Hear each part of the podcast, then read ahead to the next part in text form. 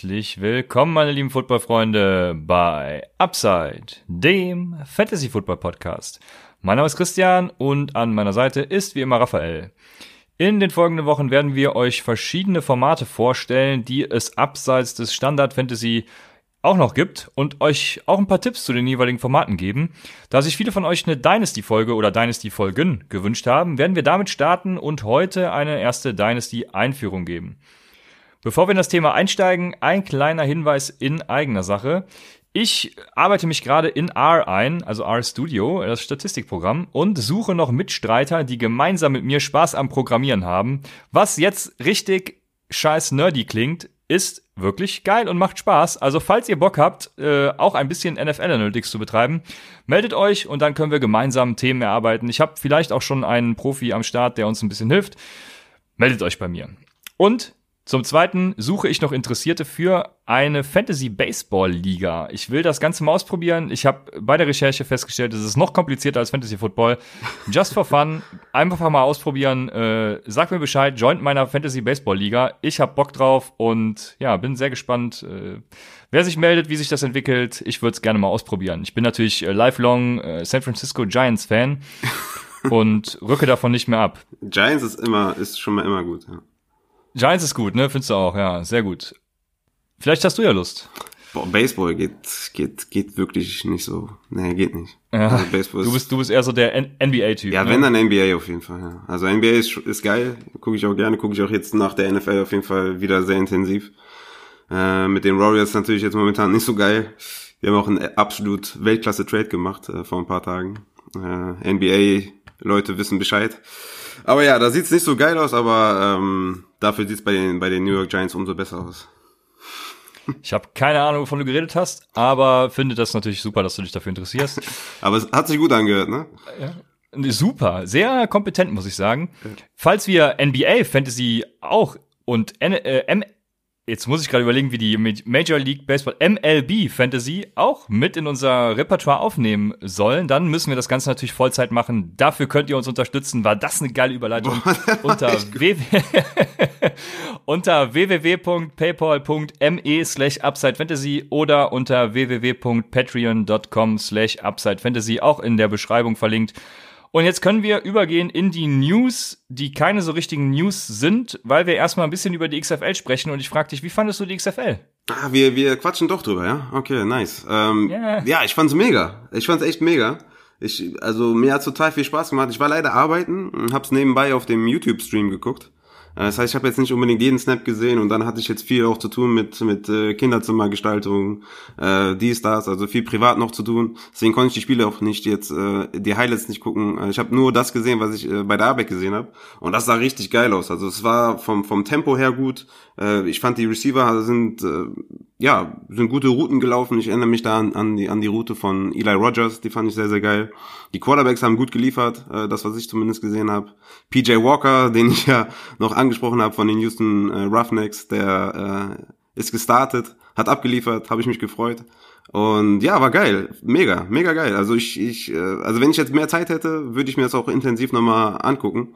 Also ich bin echt begeistert. Ich war vorher schon von den Regeländerungen begeistert ähm, und muss sagen, das Spiel an sich, ich fand's geil. Also die Fans auch im Stadion waren richtig on fire, was ich richtig gefeiert habe. Ich mir dachte, wo kommen die eigentlich? Was sind das eigentlich für Fans? Ähm, Finde ich ganz cool, dass wir hier in Deutschland auf jeden Bandwagon aufspringen können, der sich so ergibt. Deswegen, äh, ja, Vipers sind, ja, sind wir jetzt nicht mehr, ne? weil die haben ja verloren, oder? Ja, ich suche tatsächlich ein neues Team. Ich habe extra mir die Vipers ausgesucht, weil ich mir dachte, geil, Tampa, das ist immer schön warm, da bist du schnell mal mit dem Flieger, kannst du dir zur Not mal von deinem äh, von deinem Franchise ein Spiel angucken. Ja, ich glaube, ich muss mir ein neues suchen. Ich habe ja Jordan Tamu letztes Mal schon ein bisschen gefeiert und ja. finde den ganz geil. Also vielleicht werden es auch die St. Louis Battlehawks. Die haben ja auch kein NFL-Team mehr, von daher hat man da schon so ein bisschen Sympathien für die gebeutelten St. Louisianer. wie wir, äh, wie, wie wir aus St. Louis sagen. Und ja, vielleicht wechsle ich noch dahin, aber eigentlich muss man sagen, einmal Viper, immer Viper. Von daher, ja, ich glaube, mich bringt da nichts mehr weg. Bei mir war es tatsächlich ähnlich. Ich, Samstag waren ja die ersten Spiele und meine Frau hat zu mir gesagt, heute Abend äh, gucken wir mal, was du willst. Und ich habe mich schon tierisch gefreut. Irgendwann dann den Run NFL, Run, nee, Run NFL ist es ja nicht, den, den Run.de Stream angemacht. Und dann gab's richtig Zoff. Weil, wow, nicht schon wieder Football. Ich dachte, Football wäre vorbei. ja, äh, deswegen habe ich ähnlich wie du dann nicht mehr so viel gesehen, weil ich habe mich unterbuttern lassen und wollte keinen Streit. Aber was ich da gesehen habe, fand ich richtig geil. Also allein schon, dass es das Playcalling live sozusagen gibt und man, also Leute, die sich für Playcalling interessieren, für die ist die XFL wirklich so ein Paradies, weil man kann wirklich sehen, was die Coaches vorher callen, also teilweise jetzt nicht bei jedem äh, Play war das so, aber das fand ich einfach tierisch geil, weil ich mich, mich auch für sowas mega interessiere und mich hat's einfach tierisch geil gemacht. Also das fand und dann auch, auch die die ja, und die Reviews der Shiris auch, dass man die äh, Shiris auch hört und oben den, äh, den Videoshiri auch. Also das war, fand ich mega geil. Mega der Shit, habe ich mir aufgeschrieben. Ja. Und ja, Greg Olsen als Kommentator bei den Vipers muss man natürlich auch loben. Da habe ich auch nicht die ganze Spielzeit von gesehen, aber Greg Olsen habe ich ja damals schon gefeiert. Ich weiß gar nicht, was er kommentiert hat. Also mega der Typ. Der sollte die NFL kommentieren.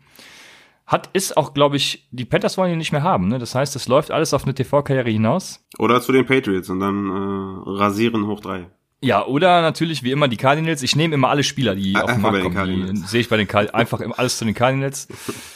Ja, und äh, die, die Kickoff-Regeländerungen, die feiern ja viele richtig ab. Die finde ich auch richtig geil, weil so wird der Kickoff nicht komplett eliminiert, sondern mh, wirklich taktische Komponente weiterhin. Und was ich mir mehr erwartet habe, wovon ich mir mehr erwartet habe, ist diese Regeländerung mit den äh, zwei Forward Passes. Ich habe, glaube ich, kein einziges Mal gesehen, wie gesagt, ich habe auch nicht so viel gesehen, aber das, was ich gesehen habe, kein einziges Mal gesehen, wo es tatsächlich genutzt wurde. Ja, aber das Ding ist ja auch, der muss ja die Line of Scrimmage passen, ne? Von daher ist es, ähm, also über die Line of Scrimmage darf der Ball nicht gehen.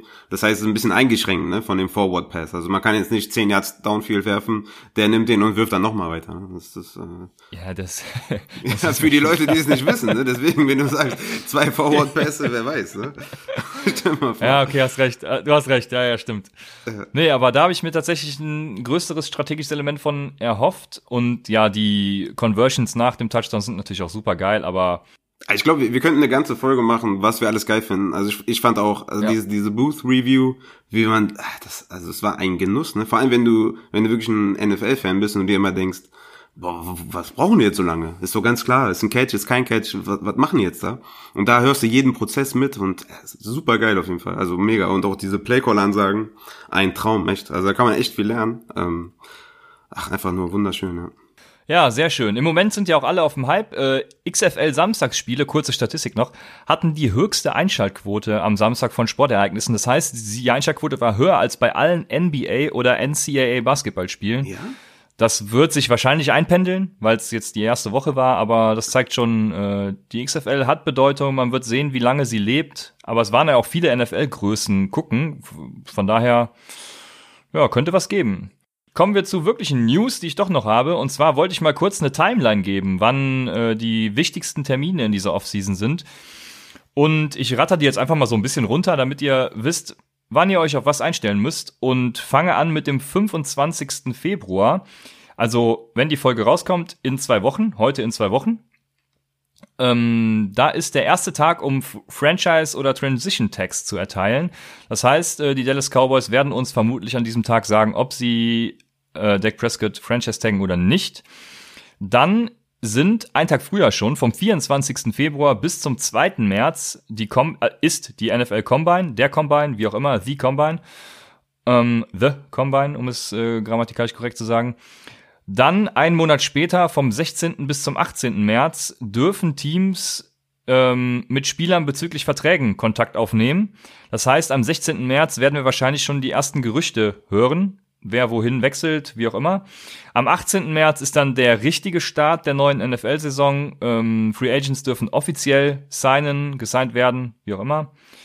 Und dann geht's weiter Mitte April mit der Veröffentlichung des NFL Schedules. Für alle die interessant, die tatsächlich auch ein Spiel in den USA sehen wollen, eine große Reise planen. Gruß an die German, German Bird Gang, die machen das zum Beispiel immer. Ich glaube, die anderen Fanclubs in Deutschland ähnlich.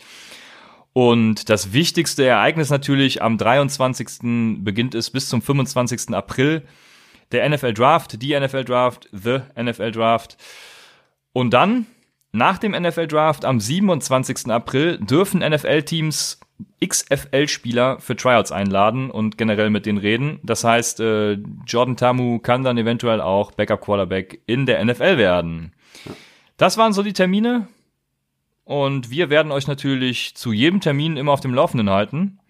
Starten heute, wie gesagt, mit einer Einführung in Dynasty Football, Dynasty Fantasy Football, so.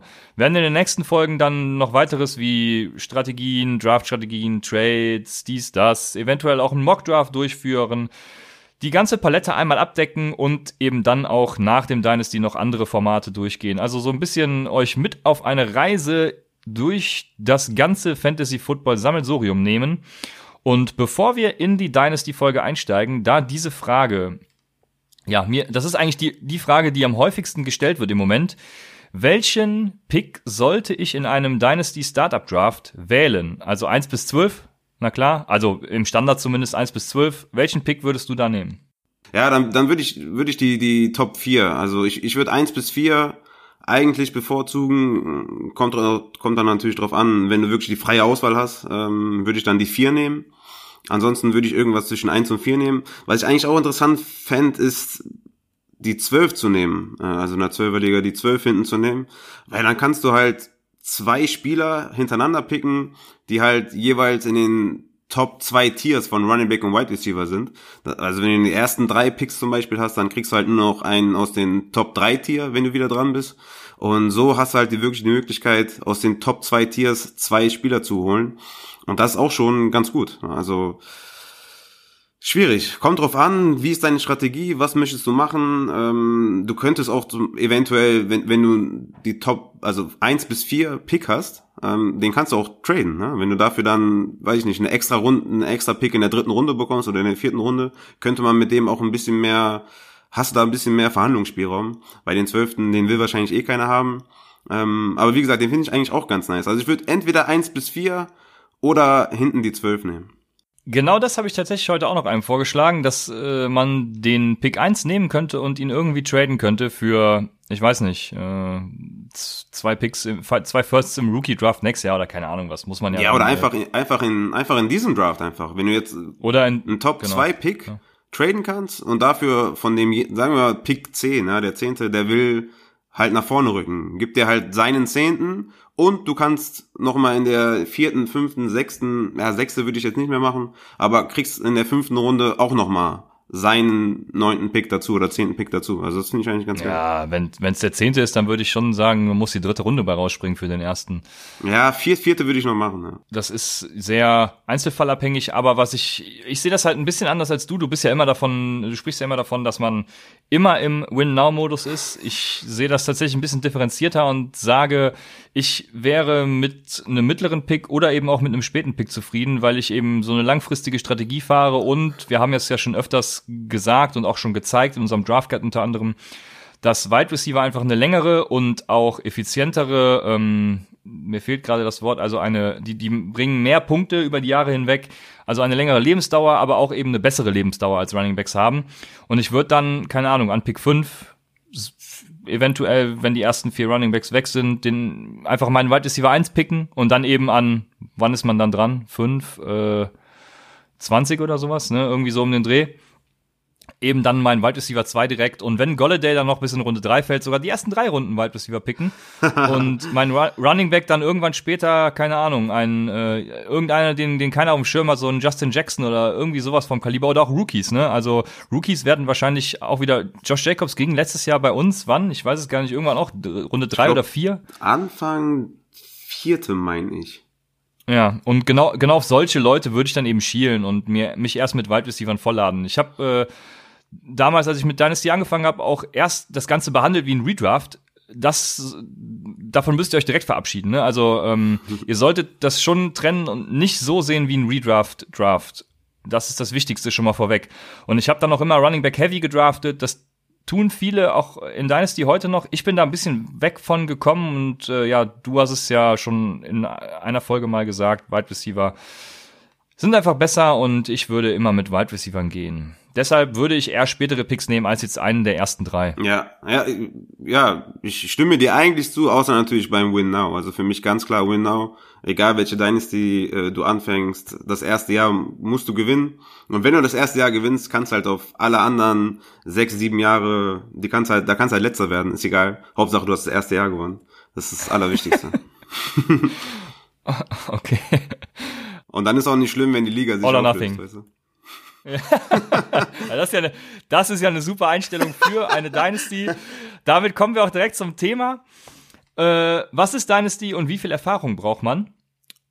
Und ich gebe mal eine kurze Einführung. Also Dynasty, für die Leute, die es gar nicht kennen und jetzt äh, das erste Mal hören, Dynasty ist quasi wie ein NFL-Team, ein bisschen abgespeckt. Ihr draftet einmal euer komplettes Team und könnt danach die Jahre eben nur um Rookies aufstocken. Also das heißt, ihr macht jedes Jahr dann einen Rookie-Draft von den Leuten, die neu in die NFL kommen.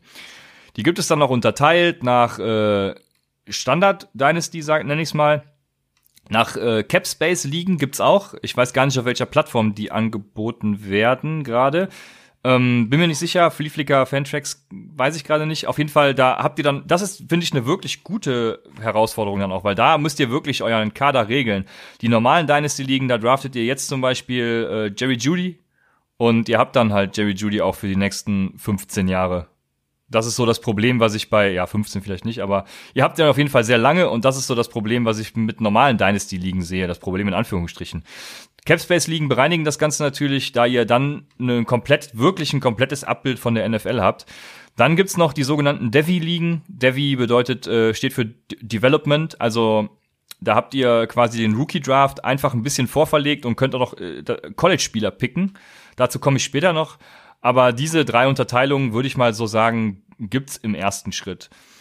Äh, meine Empfehlung, wie viel Erfahrung braucht man für eine Dynasty, ist, ich würde immer sagen, spielt, wenn ihr gerade neu startet, erstmal Redraft und dann guckt, was euch gefällt, welche Einstellungen ihr auch mögt. Vielleicht wollt ihr ja mit Defense spielen, vielleicht wollt ihr ja einen Kicker dabei haben. Die meisten sagen äh, nein. Aber vielleicht wollt ihr das und guckt einfach, worauf ihr Bock habt. Dynasty erfordert was Erfahrung, da man eben, wie gesagt, die Spieler jetzt einmal pickt und dann ihr ganzes Leben lang behalten muss, sozusagen. Ja, ja an sich Du erst ja, sagen. Ja. Also an sich braucht man keine Erfahrung, um eine Dynasty, um einer Dynasty beizutreten, finde ich. Also Learning by Doing, äh, würde ich jetzt mal sagen. Äh, anders sieht's vielleicht aus, wenn du als Commissioner eine Dynasty gründen möchtest. Ne? Äh, aber auch da ist natürlich, ja, das geht auch als Neuling. Ist natürlich, wäre besser mit ein bisschen mehr Erfahrung. Da kann man dann durchaus Kinderkrankheiten oder Anfangsschwierigkeiten verhindern, ne? das ist ja klar. Also ich spiele ja schon mehrere Jahre Dynasty und, und auch ich lerne auch nicht aus, ja. Ähm, und ja, gut, du hast schon recht, eine gewisse Redraft-Erfahrung wäre schon ganz gut. Eventuell vielleicht erstmal ein Jahr Redraft spielen und dann im Anschluss äh, eine, sich in der Dynasty wagen. Könnte nicht schaden, aber an sich braucht man keine Erfahrung für Dynasty. Geh rein, versuch's. Ähm, besser wäre es vielleicht, wenn du ein bisschen Redraft-Erfahrung hast. Eine Sache will ich auf jeden Fall noch sagen, äh, falls das irgendwo mal Thema sein sollte. Ich bin natürlich ganz klar dafür, dass man eine Superflex Dynasty macht. Ist ja, ne, ist wie bei Redraft genau das gleiche. Ich bin immer für Superflex in jeglicher Hinsicht. Ähm, ist einfach viel geiler, wertet den Quarterback auf und ja, ist einfach tausendmal besser. Bei Superflex muss man allerdings äh, beachten, dass man nicht über 14 Teams hinausgeht. Ne? Also dann ja, sind einfach zu viele Quarterbacks weg. Wenn du jetzt eine 16er, 18er, 20er Liga hast, ja, gibt irgendwann keine Quarterbacks mehr, dann hat jedes Team vielleicht nur ein Quarterback. Auch da könnte man dann sagen, okay, dann ist es halt strategisch wichtig beim Draft zu gucken, dass man, ne, kann, kann man auch wieder für und wieder finden. Ich finde aber dann wird's zu deep und dann wird's zu krass. Man sollte sich auch nicht zu sehr vom Glück abhängig machen. Ne? Ich, ich würde sagen, Superflex 12er League ist schon, ist schon ganz nice. Ja, und man sollte vor allem natürlich seine äh, Einstellung dann auch kennen, wie gestern, wo einer im Discord-Channel gefragt hat, was er denn machen soll in seiner Dynasty und ich einfach überlesen habe, dass es eine Superflex ist. und ich dann irgendwelche neunmal klugen Empfehlungen gegeben habe, die ja. natürlich völliger Schwachsinn sind. Ja. Äh, also ja, äh, kennt eure League-Settings ist wie immer das wichtigste Credo, was wir hoch und runter beten in jeder Folge. Ja. ja. Und in der Dynasty geht's auch natürlich noch darum, das habe ich schon aufgeschrieben, viel Antizipation. Also versucht, in Trades irgendwie Spieler zu bekommen, die ausbrechen könnten oder von denen ihr glaubt, dass sie relevant werden. Ich nenne da dieses Jahr natürlich wie, wie immer äh, Robbie Anderson, der natürlich zu den Cardinals geht und da äh, die Saison seines Lebens spielt. Wo sollte er auch sonst hin? Und das ist so ein bisschen das, was Dynasty auch spannend macht. Ne? Man muss immer so ein bisschen den anderen voraus sein quasi und äh, in Trades natürlich auch immer die psychologische Keule schwingen und so ein bisschen, ja, man muss ein bisschen Verhandlungsgeschick an den Tag legen. Auf jeden Fall immer macht, sagen, macht schon, macht schon dass derjenige gut gedraftet hat und dass er ein super Team hat und dann kann man die Verhandlungen beginnen. Ja, dann läuft's immer eigentlich. Dann, ne? dann läuft's eigentlich immer. immer. Das ist upside approved, ja. Das, das läuft eigentlich immer ganz ja. gut. Aber wie, wo, was, wo wir Value sehen, bei welchen Spielern oder bei welcher Positionsgruppe und wie wir was draften würden, dies, das, das werden wir wahrscheinlich dann in der nächsten Folge. Genau, so ist es. Du, du, ich, ich merke schon, wir müssen weitergehen zum nächsten Thema. Und zwar die Besonderheit in der Liga-Zusammenstellung. Und ich wollte mit der Frage starten, wie suche ich eigentlich die richtigen Owner aus? Du wolltest, wolltest du anfangen? Ja, ja, vielleicht, vielleicht gut. Also ich persönlich finde, dass man, dass man gerade in Dynasty eher Leute finden muss, die, die so Richtung, ich habe es jetzt mal Vollzeit-Fantasy-Spieler genannt. Sucht euch irgendwie Vollzeit-Fantasy-Spieler oder auch Teilzeit-Fantasy-Spieler, ja. Äh, einfach damit man gewährleistet hat oder beziehungsweise weniger Risiko hat, dass die Liga nach einem Jahr scheitert. Also wie gesagt, ich habe schon mehrere Dynasty-Ligen gespielt. Viele davon sind gescheitert, weil halt ja, Leute aufgehört haben, haben sich um ihre Roster nicht gekümmert. Dann hast du halt ein komplettes Roster mit 28, 26, 28, 30 Spielern und der Typ ist weg, der das alles gedraftet hat. Dann findest du nicht mal eben einen neuen, der das übernimmt.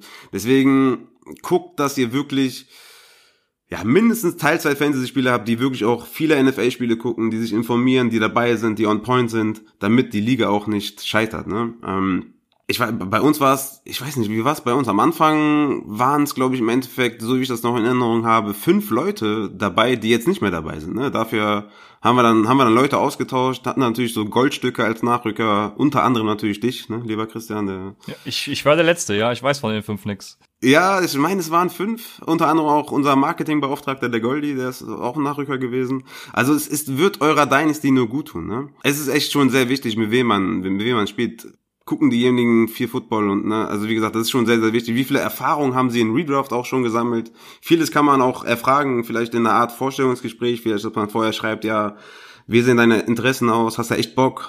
Wie viel Erfahrung hast du? Was hast du schon gemacht? Dies, das, ne? Warst du schon mal Commissioner oder Ne? Also da gibt's viele, viele Sachen, die man fragen kann.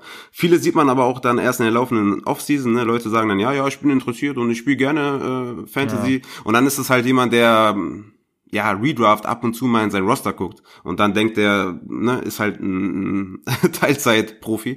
Aber ja, wie gesagt, falls jemand dann dabei ist, irgendwie, der an Polls nicht teilnimmt oder eventuell auf irgendwelche Pick-Trade-Anfragen nicht reagiert, kann man schon durchaus aussortieren und sagen und höflich bitten, ey, hör mal, irgendwie, es hat nicht ganz gepasst, wir wollen hier total on fire sein und du bist ein bisschen, also nicht ganz dabei und so, dann kann man auch schon Leute aussortieren. Das wird eurer Liga halt echt gut tun. Das kann ich euch wirklich nur ans Herz legen. Ja, das habe ich mir auch aufgeschrieben, dass ihr am, im besten Fall jetzt schon oder beziehungsweise jetzt schon eine Liga gegründet habt oder jetzt eine Liga gründet und guckt, wie ihr mit den Leuten harmoniert. Und im Zweifel dürft ihr wirklich auch keine Angst vor der Reaktion haben, wenn ihr Leute aussortieren wollt. Also das ja, ist euer gutes Recht dann als Commissioner, wenn ihr meint, die Leute sind nicht aktiv, die passen nicht in die Liga, dann dann müsst ihr das so machen, wie Raphael quasi es auch gemacht hat. Ja. Und jetzt wollte ich nämlich den Hinweis auf unsere Dynasty geben, die mit über 200 Nachrichten am Tag in der WhatsApp-Gruppe äh, durchaus ja, durchaus das ist, was man sich als Dynasty wünschen kann. Und dadurch, da bist du eben dann auch nur hingekommen, äh, weil ich habe, glaube ich, einen großen Anteil an diesen Nachrichten, muss ich zugeben.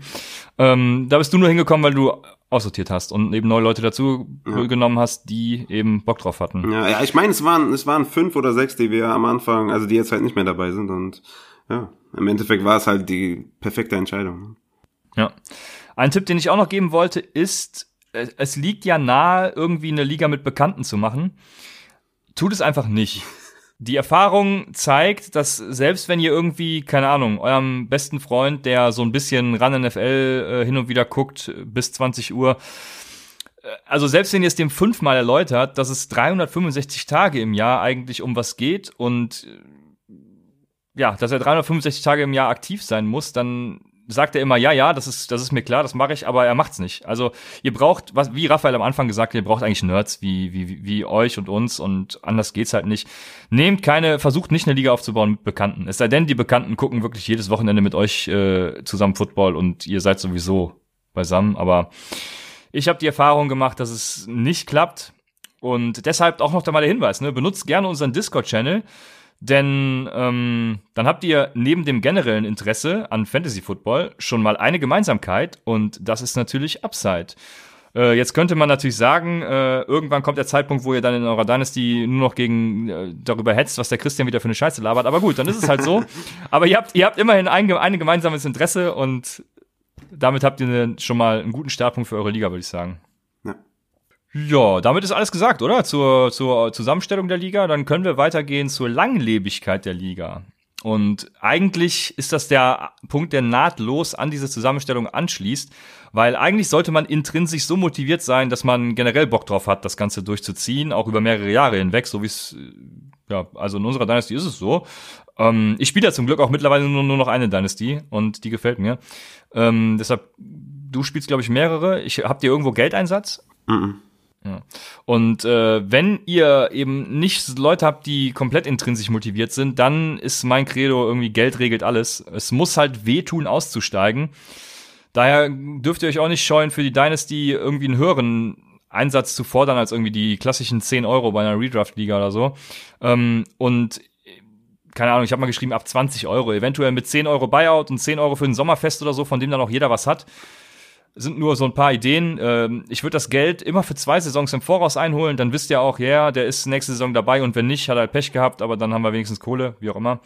Bisher ist mir auch nur Geld als Faktor eingefallen. Äh, ich kann mir nicht vorstellen, dass das wirklich alles an Motivationsmöglichkeiten ist. Deswegen, falls ihr irgendwelche speziellen Sachen habt in eurer Dynasty League, die wir hier auch mal anbringen können, die die Leute bei Laune halten, dann teilt es uns gerne in unserem Discord-Channel oder auch unter Twitter at Upside Fantasy oder Instagram at Upside Fantasy mit das hilft mit Sicherheit der gesamten Community. Ja, ich, ich habe ähm, bezüglich Langlebigkeit habe ich äh, mir ein Stichwort aufgeschrieben und das Persönlichkeit, ja? oder oder Persönliches.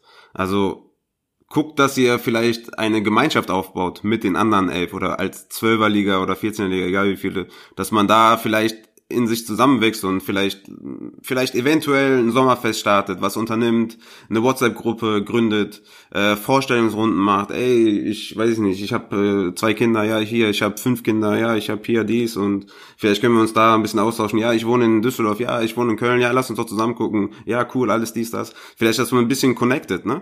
Ähm, das ist, glaube ich, immer sehr hilfreich. Auch bei uns in der WhatsApp-Gruppe. Wir hatten ja auch von Anfang an im, Dis äh, im Discord-Channel, sage ich schon, in, in der Sleeper-App äh, Vorstellungsrunden gemacht. Also jeder hat gesagt, wo er herkommt, wie alt er ist, was er macht, welcher Fan er ist, dies, das, hin und her. Ja, das ist, glaube ich, ganz wichtig. Ja, auf jeden Fall. Stimme ich dir voll und ganz zu. Ja, für WhatsApp gelten natürlich auch alle anderen äh, Plattformen wie Threema, Telegram, äh, Line, was auch immer, um keine Werbung zu machen. Aber genau, findet so eine Plattform, auf der ihr euch austauscht. Ich habe auch eine Liga über Slack.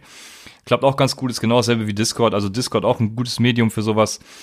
Ja, von daher können wir weitermachen mit dem wichtigsten und emotionalsten Punkt. Und das ist die Frage, wie sollte eine Constitution aussehen oder braucht man überhaupt eine Constitution in einer Dynasty-Liga? Ja, brauchen, auf jeden Fall, man braucht eine, ja. Also ich würde, bevor ich eine Constitution mache, ähm, was ist Constitution? Also Regelwerk, kann man das so sagen? Ja, ne? Ja. ja. Bevor ich äh, eine Vereinbarung. Vereinbarung. Ja, Vereinbarung. Ja. Egal.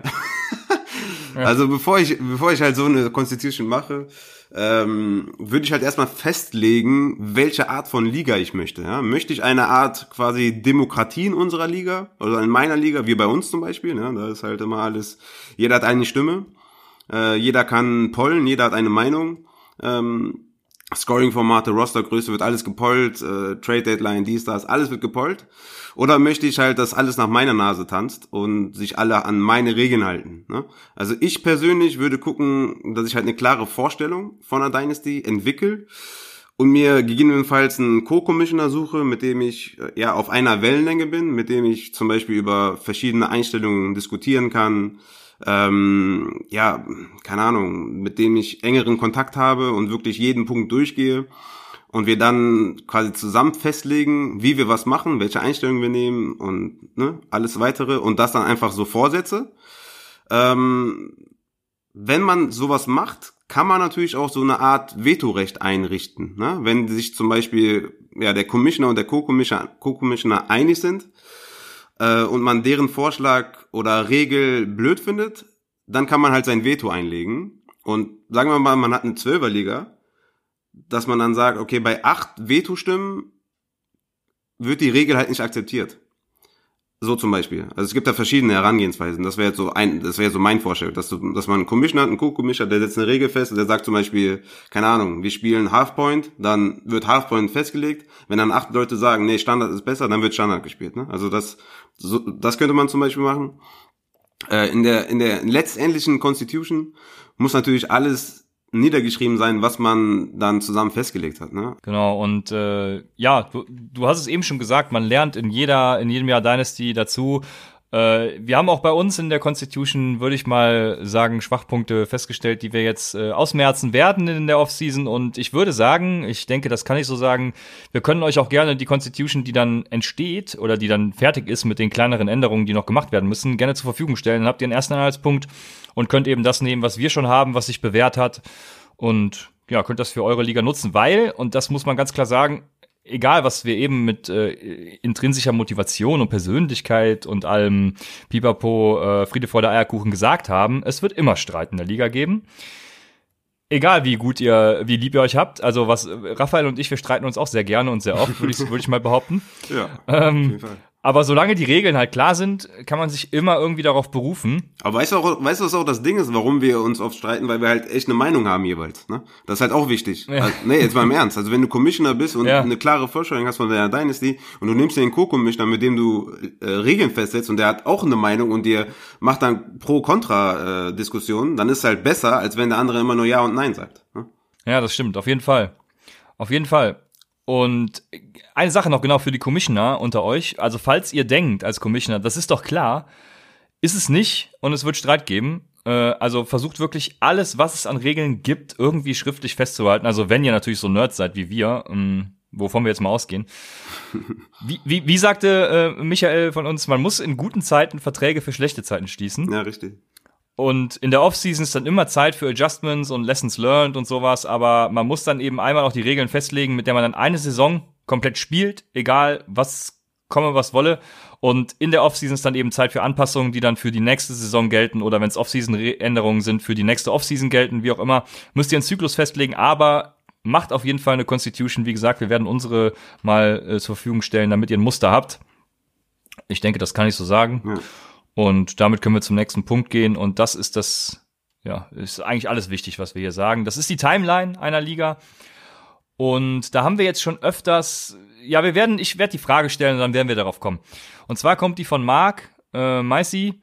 Angenommen, ich habe eine neue Dynasty Sleeper League. Wann wäre ein guter Zeitraum für den ersten Draft? Und da kann man jetzt noch drüber diskutieren, wann der beste Zeitpunkt für einen Startup-Draft ist. Am besten natürlich nach dem NFL-Draft. Ich denke, es ist auch kein Problem, den vor dem NFL-Draft zu machen oder vor der Free Agency, um einfach eine strategische Komponente reinzubringen. Äh, ich habe eben schon Robbie Anderson angesprochen, ein talentierter Wide Receiver, dessen Wide Receiver 1 Saison eigentlich nur eine Frage der Zeit ist, meiner Meinung nach. Scheißegal, wo er landet, irgendwann wird er produzieren und wird für dich die Punkte holen. Dann gibt's noch das Argument, ja, äh, alte Spieler, die irgendwie schon 30 sind und jetzt nochmal zu irgendeinem Verein gehen, da weißt du ja gar nicht, wo die hinkommen. Dann ist das halt so. Dann verlieren alte Spieler, die bald Free Agents werden, eben an Wert in eurem Draft. Das kann man ja alles berücksichtigen in dem Draft, den man macht. Man muss eben nur die League-Settings kennen, dann kann man sich auf alles einstellen, denke ich immer. Bei Startup Draft vor dem regulären NFL Draft und da kommt jetzt der Fehler ins Spiel, den wir jetzt schon öfters gesehen haben in der Offseason, unserer Meinung nach zumindest ein Fehler. Mhm. Ähm, viele empfehlen, den Rookie-Draft dann danach in umgekehrter Reihenfolge des Startup-Drafts zu machen, falls man den Rookie-Draft trennt. Und da habe ich mir nur aufgeschrieben, Bullshit, ja. weil das ist wirklich, da bin ich Hardliner, das ist kompletter Bullshit. Wenn ihr einen getrennten Rookie-Draft macht, dann macht es bitte so, dass ihr in euren Startup-Draft die Picks des Rookie-Drafts als Assets aufnehmt. Also so, dass ihr zum Beispiel jederzeit in eurem Startup-Draft den Rookie-Pick 1.01 picken könnt. Das heißt, in Runde 2 nehme ich anstatt einen Spieler Rookie-Pick 1. Das ist äh, die, den Kompromiss, den ich euch vorschlagen kann. Aber ein Rookie-Draft, unabhängig davon in umgekehrter Reihenfolge, das macht das bitte nicht. Ja, auf jeden Fall. Da stimme ich dir 100% überein. Ich habe jetzt gerade mal nachgedacht, stell dir vor, du hast einen Superflex-Liga und du bist der zwölfte Pick.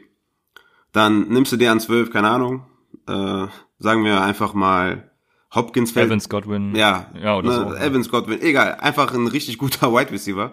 Dann nimmst du danach in der Runde, also bist ja dann wieder dran, nimmst du, weiß ich nicht, wer da ist. Einfach ein Quarterback. Nehmen wir einfach mal Aaron Rodgers. Nein, Spaß.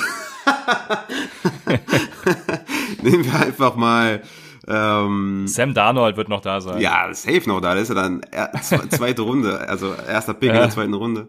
Also auf jeden Fall ein Top 10 Quarterback ist dann noch da. So, dann. Ah, das ist nicht Sam Darnold. Ja. Ne, dann nicht, nicht ganz. Dann pickst du einfach ganz normal den Rest des Drafts einfach durch, weil du hast dann im Rookie Draft den Nummer 1 overall und kannst dann halt je nach Landing Spot, also je nach von Joe Burrow wird dann 1 gedraftet, kannst du Joe Burrow nehmen, kannst du Tour nehmen, also hast halt quasi ein Top, also mindestens Top 24 Quarterback. Hast du dann, kriegst du einfach geschenkt. Das ist einfach total, ja. das ist total Wahnsinn. Und deswegen ist dein Vorschlag ziemlich geil, dass man sagt, ey, so, jetzt würde ich halt einen Rookie-Pick ähm, nehmen. Das ist eigentlich ganz nice, aber an sich äh, würde ich einfach die Free Agency abwarten, ähm, den Rookie Draft abwarten und dann zeitnah draften. Ich habe mir hier mal den 8. Mai aufgeschrieben, das ist kurz vor dem Minicamp Start. Ähm, da sollten dann auch genug Leute ja, sich informiert haben über die Rookies, die jetzt gedraftet wurden, vielleicht eigene Rankings gemacht haben und dann kann man komplett äh, ja, Veteran und Rookie zusammen draften. Ja, das ist der klassische Weg. Da würde ich auch überhaupt nichts gegen sagen. Äh, würde das auch so machen, wenn ich mich entscheiden müsste, denke ich weil ich will es immer gerne kompliziert haben, aber es muss ja nicht immer so kompliziert sein, wie ich es immer gerne hätte. Von daher gehe ich da ganz mit. Ich kenne übrigens beim Rookie Draft, also wenn wir nur über den Rookie Draft sprechen, wenn ihr ein Jahr weiter schon seid, kenne ich einige Leute, die die ersten beiden Runden des Rookie Drafts zum Beispiel direkt nach dem NFL Draft machen und dann nochmal die letzten beiden Runden, oder beziehungsweise je nachdem, wie viele ihr habt, die, die anderen Runden, äh, während der Preseason machen. Das finde ich auch ganz interessant, weil dann hat man für die späteren Picks eben schon so einen Preseason-Eindruck und äh, ja, es kommt darauf an, was ihr wollt. Also wollt ihr euch früh damit beschäftigen und einen Vorteil gegenüber anderen Spielern haben, wenn ihr euch früh mit den Prospects beschäftigt, oder wollt ihr eben die Preseason abwarten und dass alle auf dem gleichen Wissensstand, nenne ich es in Anführungsstrichen mal, sind, äh, ja, dann könnt ihr das eben auch so mal. Fand ich ganz interessant, wollte ich mal anbringen. Also es gibt zigtausende Möglichkeiten, wie ihr alles machen könnt in eurer Timeline, aber wichtig ist eben den Startup Draft, äh, dass wir das einmal gesagt haben, wie es, wie es geht. Und damit können wir übergehen, wie die Saison aufgebaut sein sollte. Da haben wir nämlich zum Beispiel auch eine Frage von Steffi. Und Steffi fragt, wie regelt ihr das mit Free Agency und Wafer Moves in der Offseason?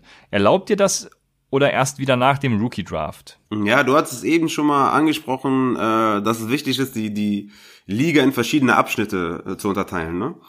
Ähm, zum Beispiel in eine In-Season, dass man sagt, okay, man hat die In-Season, Start der Regular NFL Season bis zum Super Bowl.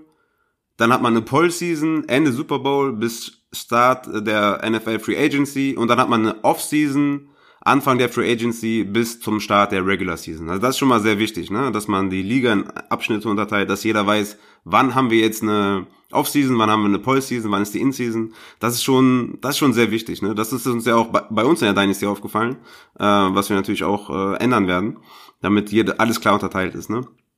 Auf jeden Fall. Ja. Ähm, nehmen wir mal an, ihr habt jetzt eine Pole-Season in eurer äh, Dynasty.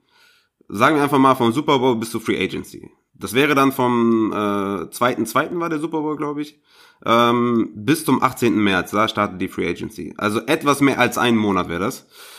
In der Zeit kann man dann auch das äh, Fab pollen. Also will man mehr Fab, will man weniger Fab, wann wird das Fab resettet? Ähm, ich finde zum Beispiel gut, wenn das Fab erst zur Free Agency wieder resettet wird. Ähm, und ich finde es übrigens, wo wir bei Fab jetzt gerade sind, ich finde es übrigens auch besser, wenn man 500 Dollar Fab spielt anstatt 100, weil man dann viel feiner äh, bieten kann. Ne? Also bei 100 Fab kannst du 50 Fab bieten und wärst dann quasi bei der Hälfte. Ist klar, ne? also 50% von 100 sind 50. Äh, und bei 500 Fab hast du dann 250 Fab zum Beispiel bei der Hälfte. Aber gehen wir jetzt mal davon aus, dass wir mit 500 Fab spielen, ne?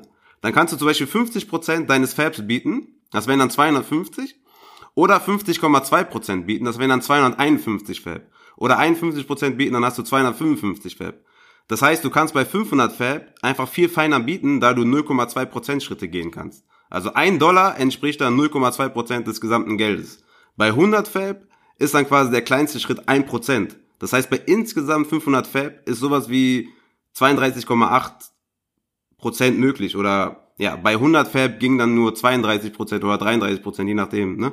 Also wie gesagt, es ist halt viel feiner über eine ganze Saison betrachtet. Wenn man das jetzt alles in einer laufenden Liga äh, äh pollen möchte, dann muss der Poll-Gegenstand, sage ich mal, auch stillstehen. In dem Fall natürlich das Fab Und ein Monat ohne Fab und ohne Waiver finde ich dann finde ich dann noch voll okay. Wenn man jetzt sagt, man man hat jetzt vier Wochen irgendwie kein Fab oder oder äh, vier Monate kein kein Waiver das finde ich dann ein bisschen krass. Aber wenn man das jetzt so unterteilt, wie ich das gerade als Beispiel genannt habe und dann quasi etwas mehr als einen Monat ähm, das Fab pollen kann, dann sollte es halt auch stilllegen. Ja, also das vor allem das mit dem mit dem Budget fand ich einen sehr interessanten Gedankengang, weil ich habe bisher immer ganz stur gedacht, 100 ist gut, weil du kannst halt in Prozent denken und so wie du es gesagt hast, muss man zwar ein bisschen umrechnen, aber ja, du hast recht, es macht es feiner. Man könnte jetzt mit 1000 das Ganze nehmen und dann hat man wieder die mal 10 halt äh, das Ganze in, in Dezimalschritten, aber ja, das finde ich ein ganz interessanter Gedanke. Sollten wir pollen? Ich bin eigentlich Freund davon, die ganze Saison über alles offen zu lassen, aber du hast es gerade schon angesprochen. Also man braucht so bestimmte Phasen in dieser Saison und einschneidende Regelveränderungen, sage ich mal, erfordern halt so ein Freeze. Also wenn man zum Beispiel, bei uns ist es ja, wir, wir stimmen gerade darüber ab oder wir diskutieren, ob die Einführung eines Taxi-Squads Sinn macht. Was das ist, kommen wir nachher noch zu.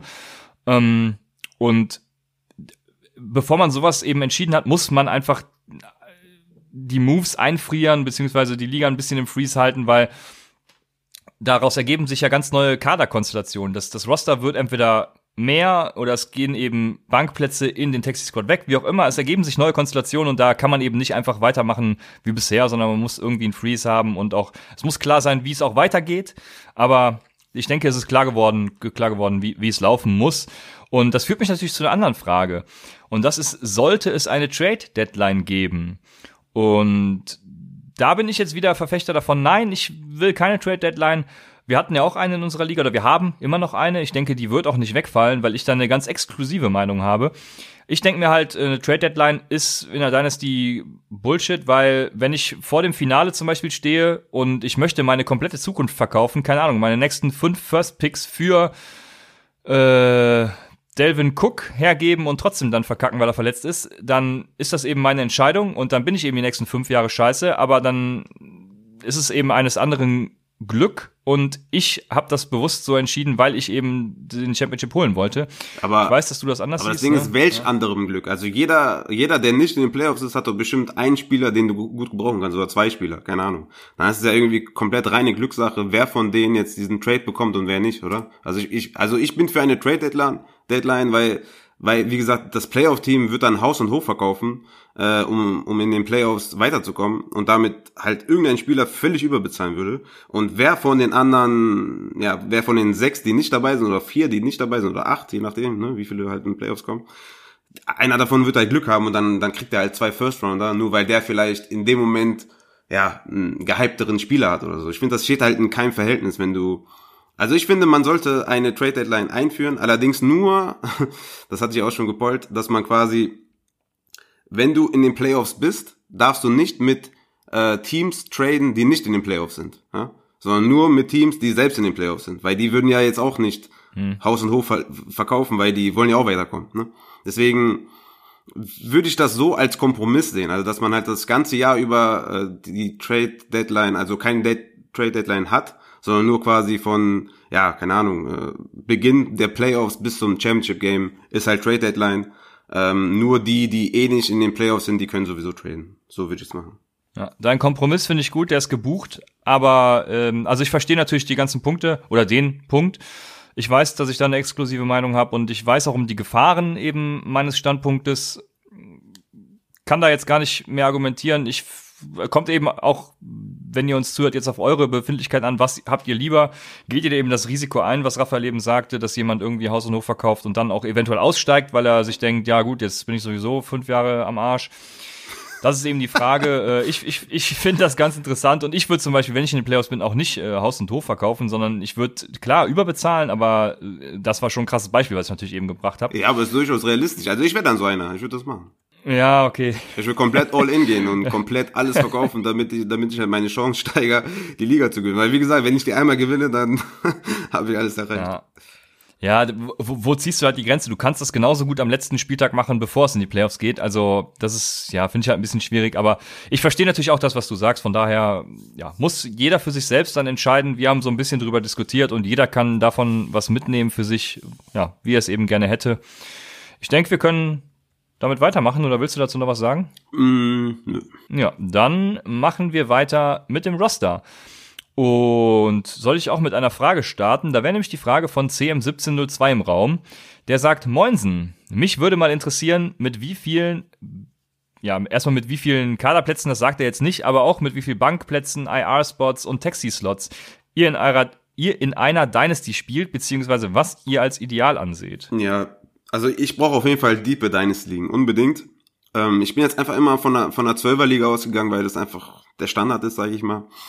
Ähm, da sollte man halt auf, ja, ich sag mal 15 Bench-Spots äh, kommen, 16, 17 vielleicht, je nach, also 17 wäre schon echt deep, dass man so ungefähr auf 24 bis 27 aktive Spieler kommt, sage ich mal. Was auch geil ist, äh, quasi ein Quarterback, ein Running Back, ein Wide Receiver, ein Tight End und den Rest halt flexen. Ne? Also dass man anstatt jetzt irgendwie ja. äh, noch einen zusätzlichen Running Back und zusätzlich zwei zwei Wide Receiver und zwei Flex einfach ein Running Back, ein Wide Receiver, ein Tight End, Rest Flex. Das ist zum Beispiel auch geil. Zum Beispiel fünf Flex dann dazu oder vier Flex, ne? je nachdem wie deep ihr es dann habt. Das finde ich eigentlich ganz, eigentlich ganz geil.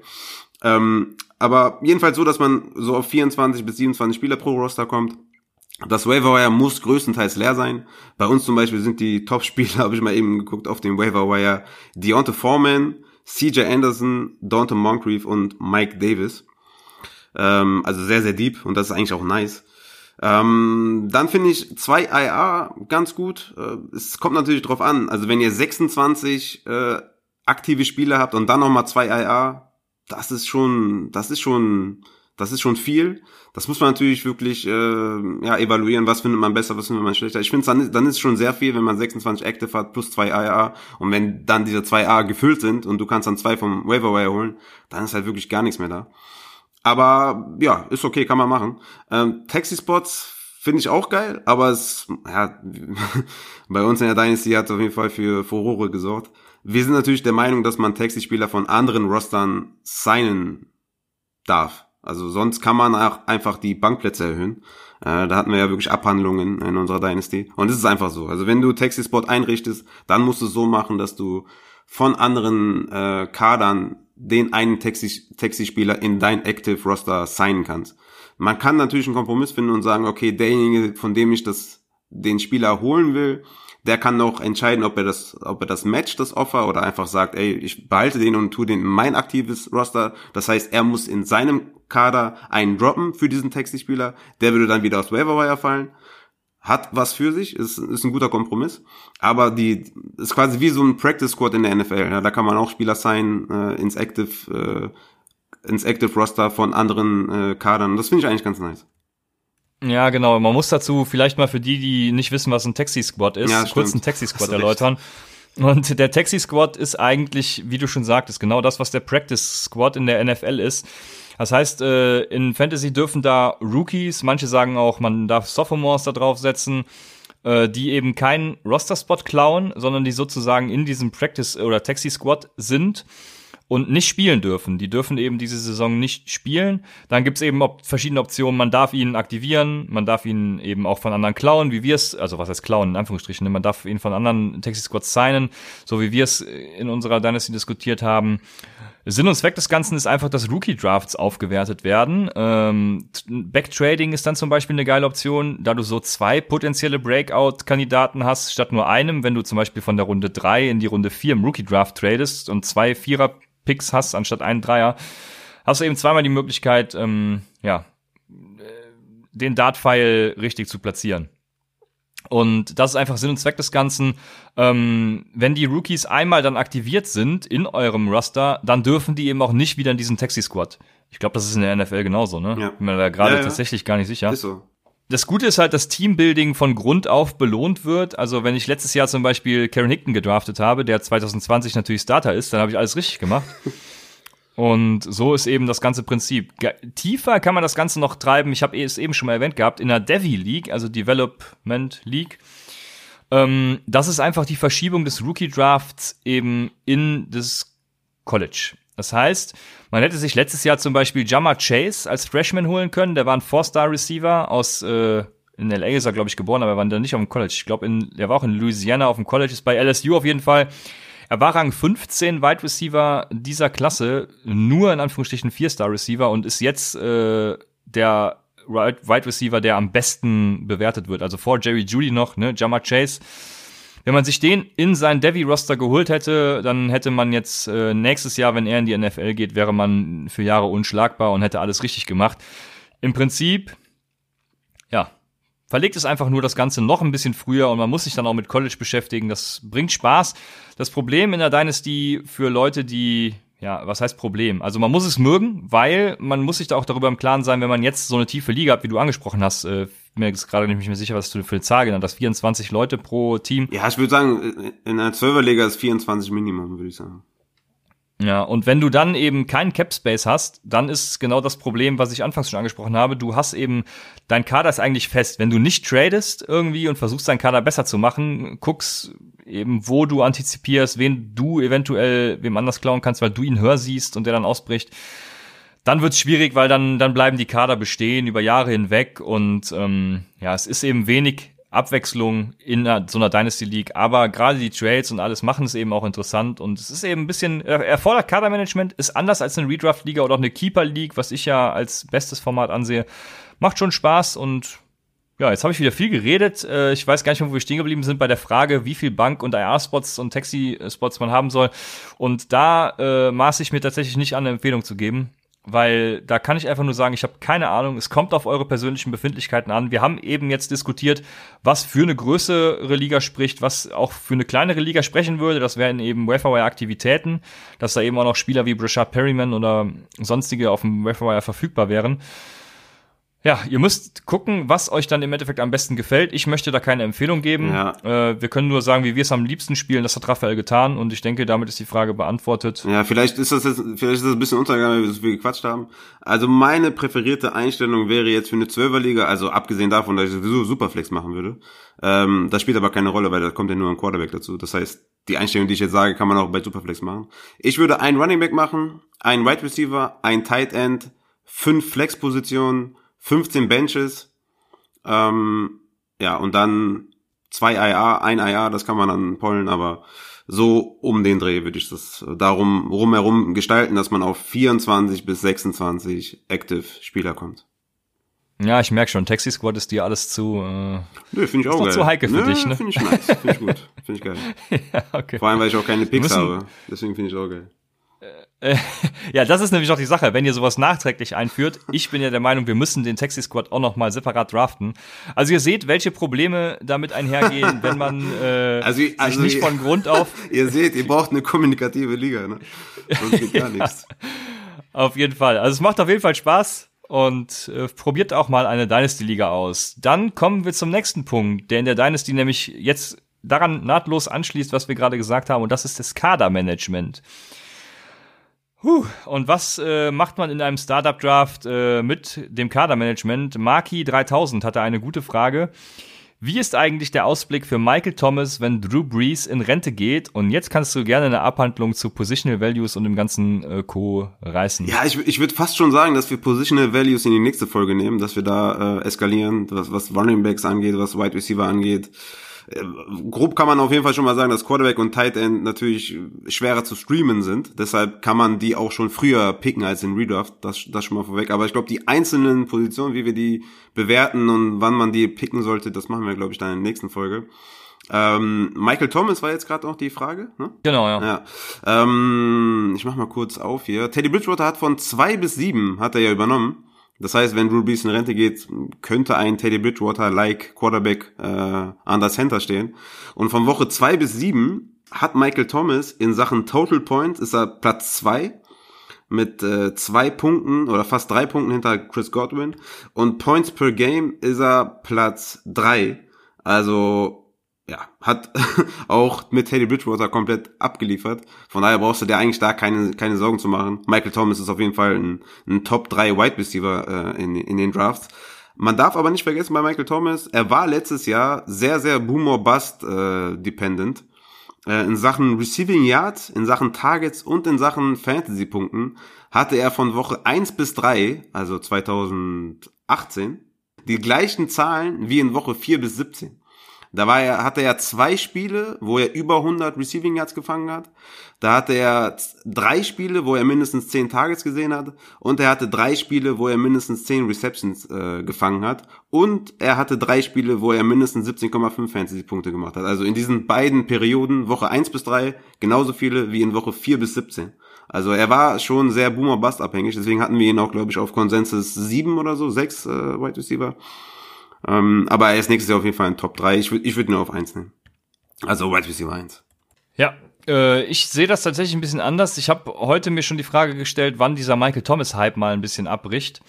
Weil klar ist er Wide Receiver 1 gewesen, letzte Saison, davor das Jahr, aber eben auch, wie du hast es alles schon angesprochen, ich muss ja nicht wiederholen.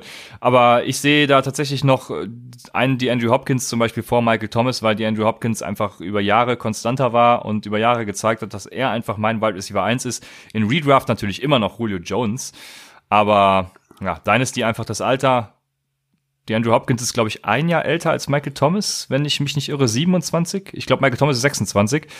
Aber ja, also ich sehe da Hopkins die Andrew, ist 27 ja. auf jeden Fall. Ja, ich sehe da die Andrew Hopkins äh, immer noch vor Michael Thomas und würde die Andrew Hopkins tatsächlich auch vor ihm wählen. Ja. Aber das sind in letztendlich Nuancen, die da entscheiden. Also ihr macht mit beiden nichts verkehrt, wenn ihr ihn draftet. Und die eigentliche Frage war ja, wie der Ausblick ist, wenn Drew Brees in Rente geht. Und ich glaube, Wide Receiver werden nicht schlechter, wenn der Quarterback wechselt. Du hast es ja schon angesprochen. Mit Taysom Hill wird das Ganze auch nicht schlechter. Taysom Hill, der in der Preseason übrigens bei äh, 2019 59 Attempts und bei 2018 49 Attempts äh, jeweils ein Quarterback-Rating von über 90 hatte und da werden andere ja schon zum Goat gehypt. Ich muss das jetzt nochmal erwähnen, weil ich dafür fertig gemacht wurde, dass ich ihn als ähm, Ja, aber bei den Attempts hat er auch kein, wahrscheinlich haben wenige mit einem mit einem Pass gerechnet, deswegen war das wahrscheinlich auch so hoch. In der, doch in der Preseason schon, ja. Bei 60 äh, ah, 100 okay, Attempts insgesamt, okay. mehr als 100, ja. Okay. Ja, ich weiß Preseason und so, aber äh, für mich sah er immer gut aus, deswegen stehe ich dazu, dass er äh, durchaus in der NFL Erfolg haben kann. Ja, egal welcher Quarterback dahinter Michael Thomas steht, ich denke, es wird keinen allzu großen Einfluss auf Michael Thomas haben, ja. um die Frage zu beantworten. Ja, man, Wie du schon sagtest, ja. Ja, man könnte da jetzt wirklich historisch gesehen wirklich viele, viele äh, Backup-Quarterback aufzählen, wo dann trotzdem ein DeAndre Hopkins äh, funktioniert hat, wo dann trotzdem ein Kenny Golladay abgeliefert hat. Also da gibt's wirklich zig Beispiele. Es ist halt anders bei Running Backs, wenn die, wenn die O-Line schlechter wird zum Beispiel. Also bei Wide Receivers, äh, die sind safe. Genau. Zum Positional Value hast du schon richtigerweise gesagt, kommen wir eigentlich in den nächsten Folgen drauf. Deswegen hast du vollkommen recht. Wir sind schon bei einer Stunde. Und ich leite über an ein interessantes Thema. Und zwar habe ich mir noch als Stichpunkt Trade Calculators aufgeschrieben. Wir werden ja wahrscheinlich auch in den nächsten Folgen über Trades sprechen, aber eine Sache zu Trade Calculators, deine Meinung? Ah, schwierig. Also man, man kann es als Richtwert nehmen, wenn man wirklich absolut keine Ahnung hat. Ähm, also nicht, äh, keine Ahnung, irgendwie, nicht böse gemeint, sondern einfach, wenn man sich nicht sicher ist, ähm, wer hat jetzt mehr Wert, dann kann man das so als Richtwert nehmen. Aber ich weiß nicht, vielleicht kannst du mir weiterhelfen, aber von, von wem sind die Rankings? Also wer gibt da den Value von, von XYZ vor? Also ich weiß nicht, ich finde es schwierig. Irgendwie im Endeffekt sind das doch dann auch subjektive Rankings, oder? Sind das irgendwie von Computer hergestellte Kalkulatoren? Ich bezweifle es. Äh, und der, der Calculator kennt natürlich deine Needs nicht. Ja? Er, er weiß jetzt nicht, ist ein Jamal Williams vielleicht für dich irgendwie, hat er, hat er für dich mehr Bedeutung, weil du eventuell Aaron Jones hast? Also kann man das da eingeben? Ich glaube nicht. Also ähm, allgemein sollte man jetzt den Wide Receiver, den man bekommt, höher bewerten, weil man selbst irgendwie keinen guten Wide Receiver hat. Also wie gesagt, der kennt deinen Kader nicht. Und äh, ja, deswegen, ich halte nicht viel davon. Man kann es als Richtwert nehmen, wenn man sich unsicher ist, aber im Endeffekt, äh, weiß ich nicht. Kein Fan. Ja, ja, ich gebe dir da voll und ganz recht. Das ist quasi, also wenn du Zeke Elliott, Evan Kamara und Christian McCaffrey hast, zwei Running Back Spots, äh, aber nur starten darfst und du willst irgendwie, keine Ahnung, Ezekiel Elliott gegen Kenny Golladay traden, dann machst du den Trade natürlich, weil du Kenny Golladay haben willst, weil nur zwei äh, Running Backs bei dir starten dürfen, aber der Trade Calculator nimmt natürlich ja, den Trade als schlecht an. Also ich sehe das genauso. Das war jetzt natürlich ein blödes Beispiel, aber ich denke, das Prinzip ist klar und du hast es ja auch schon gesagt. Ähm, ich halte davon auch nicht viel. Einen Richtwert zu kriegen, ist es gut. Aber ich würde dazu, dafür, darauf nicht allzu großen Wert legen. Das machen viele in Trade-Verhandlungen, äh, deshalb, sei, ja, seid euch dessen bewusst, ihr werdet mit Trade-Calculatoren konfrontiert. Aber bitte nehmt sie doch, wenn ihr selbst äh, schlechter gestellt werdet, nehmt sie als Argument, dann äh, wissen die anderen, oh, das ist ja ein guter Trade für mich. Da spielt die Psychologie wieder eine Rolle. Aber nein, äh, benutzt äh, Trade Calculator bitte nicht in, in Trade-Verhandlungen. Also ich habe da schon, ich habe da schon die abgefahrensten Trades gesehen, wo ich dann nachgefragt habe, äh, warum ist das passiert, wo mir dann gesagt wurde, ja, der Trade Calculator hier und da hat gesagt, der, der, der Trade ist 50-50, wo ich mir dachte, also, das ist nicht dein Ernst, oder? Also da habe ich schon echt die wildesten Dinge gesehen. Äh, ich will jetzt aber nicht ja. zu tief ins Detail gehen. Ja. Sehr gut. Dann habe ich noch eine abschließende Frage von Johnny F. Johnny Football wahrscheinlich. Ähm, wen hättet ihr in einem Dynasty Startup lieber? Cortland Sutton, der jünger ist, ungefähr zwei Jahre, einen schlechteren Quarterback hat, die einzige Waffe im Passing Game ist, oder Candy Golladay, der eben zwei Jahre älter ist, bessere Stats 2019 hatte, trotz Quarterback-Debakel, ähm, und eben auch einen besseren Quarterback, ein besseres Passing Game hat. Mhm. Soll ich anfangen? Ja, kannst du gerne machen. Ähm, wirklich äh, eine schwere, schwere Nummer. Ich würde sagen, für nächstes Jahr, also wenn man jetzt, also dieses Jahr draftet, man sagt immer nächstes Jahr. Sag, kann man nächstes Jahr sagen? Nee, nächstes Jahr kann man erst sagen, wenn die offizielle Saison losgeht. Ne? Also dann kann man sagen dieses Jahr. Jetzt sagen wir nächstes Jahr, ist richtig, oder? Dieses Jahr, nächste Saison. Oh, der war stark. Okay. Ja. Also für, für, für nächste Saison nehme ich Golladay für so einen Fünf-Jahres-Plan, sage ich mal, nehme ich, nehme ich Sutton. Also es ist wirklich eng, ist schwierig. Es ist genau so eine Frage wie, nehme ich DJ Chark oder Kevin Ridley, hatten wir heute auch in der, in der Discord-Channel. Mega schwer. Also ich würde Chark jetzt erstmal nehmen. Wenn ich jetzt, äh, weiß ich nicht, in drei Jahren hätte ich wahrscheinlich Ridley lieber. Und hier ist es ungefähr genauso. Also jetzt hätte ich lieber Golladay, in fünf Jahren wahrscheinlich lieber Sutton. Ja, wer hätte nicht gerne den Top 5 Wide Receiver im nächsten Jahr? Oder nicht, ich habe gesagt Top, Top 3, ne? Top 3 hast also, du gesagt. Ja, ja, du hast dich extrem weit aus dem Fenster gelehnt, ja. Ja, ich glaube, ich glaube, ich muss das, ich da muss langsam die Community daran gewöhnen, dass es ein Top 5 Wide Receiver wird. Aber Candy Golladay habe ich natürlich, ja, über allen anderen. Also über dem Cortland Sutton habe ich Candy Golladay auf jeden Fall lieber. Und ich denke, es wird bei der Diskussion aber auch klar, was man bei einer Dynasty alles beachten muss. Ne? Also man kann jetzt zum Beispiel ein bisschen, ja, wie soll ich das sagen? Das Wort fehlt mir. Also man kann vorausschauen und gucken, was passiert im Draft. Draften die Broncos eventuell, ich weiß gar nicht, welchen Spot sie haben. Es wird auch nicht passieren, die haben andere Needs, aber sie draften Jerry Judy irgendwie in der ersten Runde. Dann ist Cortland Sutton natürlich erstmal schön hinten angestellt als Wide Receiver 2. Und, oder beziehungsweise beide sind gleichberechtigt. Ja, das habe ich mich jetzt ja wieder relativiert. Also ja. beide sind gleichberechtigt aber er wird eben nicht mehr der, die einzige Waffe im Passing Game sein, was ja hier als Argument gebracht wird. Und bei Kenny Golladay, keine Ahnung, was da passiert mit Marvin Jones. Ich weiß gar nicht, ob der noch einen Contract hat, aber hat, ja. gehen wir mal davon aus. Das funktioniert alles, es läuft alles super. Kenny Golladay etabliert sich weiterhin als Wide Receiver 1. Deswegen nehme ich Kenny Golladay. Also solche Fragestellungen muss man eben dann beantworten, wenn man mit sich selbst diskutiert und ein bisschen antizipieren, vorausschauend denken. Das ist in der Dynasty gefragt. Ist halt auch so eine Sache. Und Nimmst du jetzt irgendwie Matthew Stafford, äh, der jetzt irgendwie Rücken hat seit paar Jahren? Äh, spielt er in zwei Jahren noch? Ähm, weiß man nicht. Oder nimmst du, nimmst du Drew Lock? Wird er jetzt der nächste Top 10 Quarterback? Oder wird er der nächste Top 20 Quarterback? Wird er ersetzt nächstes Jahr? Also, das sind wirklich so Sachen, die man sich überlegen muss bei solchen, bei solchen ja. Sachen. Ja, ich denke, das ist ein gutes Schlusswort, um dann auf unsere nächste Folge zu verweisen, in der wir ein bisschen über Spielerstrategien und dergleichen reden. Und damit wären wir für heute erstmal am Ende. Wir freuen uns auf das Feedback für die Folge, auf die Diskussionen im Discord-Channel, auf Twitter, auf Instagram, überall. Und sagen bis nächste Woche bei Upside, dem Fantasy